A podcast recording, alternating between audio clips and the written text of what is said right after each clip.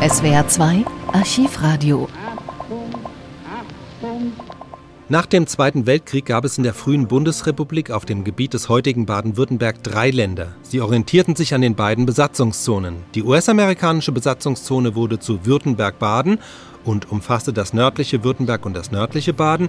Die französische Besatzungszone bestand aus zwei Ländern, nämlich Baden, also eigentlich Südbaden, und Württemberg-Hohenzollern.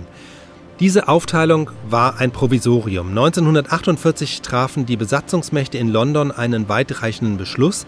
Sie gaben den Ländern die Möglichkeit, selbst Vorschläge für eine Neuordnung zu machen. Am 14. September 1948 erläutert Theodor Heuss diese Londoner Empfehlungen. Heuss war damals Landtagsabgeordneter in Württemberg-Baden und Vorsitzender der liberalen Parteien in der US-amerikanischen Besatzungszone. Im September 1949 wurde er Bundespräsident. In dem Dokument 2 der sogenannten Londoner Empfehlungen war den deutschen Ministerpräsidenten die Möglichkeit anheimgegeben, Vorschläge für die neue Begrenzung der künftigen deutschen Länder zu unterbreiten. Das war eine wertvolle Geste, aber nicht bloß eine Geste, denn es steckte darin die Einsicht, dass die Länder, die in Anpassung an die militärischen Besatzungszonen gebildet waren, nach der historischen landsmannschaftlichen, wirtschaftlichen und auch geopolitischen Gestaltung nicht beanspruchen sollten, endgültigen Charakter zu gewinnen.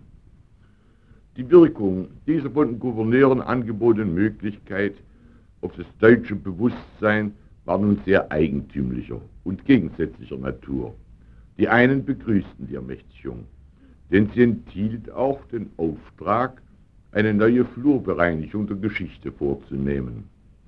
Die anderen erschraken vor dem Gedanken, denn sie befürchteten, dass die Verfassungsaufgabe in ihrer Gesamtheit mit solchen Grenzen Auseinandersetzungen eine arge psychologische Entlast Belastung erfahren werde. Es ist oft genug in dieser zurückliegenden Zeit davon erzählt worden, dass die wesentlichen Grenzgestaltungen, zumal im deutschen Süden und Westen, um deren Überprüfung es sich jetzt handelte, das Ergebnis der napoleonischen Ära gewesen sind. Aus einer Vielheit von mittleren und kleineren Territorien, Reichsstädten, Grafschaften, geistlichen Hoheiten der verschiedenen Art und so fort und so fort, die den wenigen größeren Territorien hinzugefügt wurden, sind zwischen 1803 und 1810 jene Mittelstaaten entstanden, die für die deutsche Geschichte des 19. Jahrhunderts mit ihrem partikularen Verfassungsleben, mit ihrem Landespatriotismus so charakteristisch geworden sind. Es wäre töricht, von dieser Entwicklung und von der Leistung, die in der Legislative, in der Verwaltung steckten, gering zu denken. Aber ebenso kurzsichtig erscheint es uns das Ergebnis, das damals vor eineinhalb Jahrhunderten nicht aus deutschem Willen geworden ist, so wohltätig seine Wirkungen sein mochten, für unser heutiges Bewusstsein irgendwie heilig zu sprechen.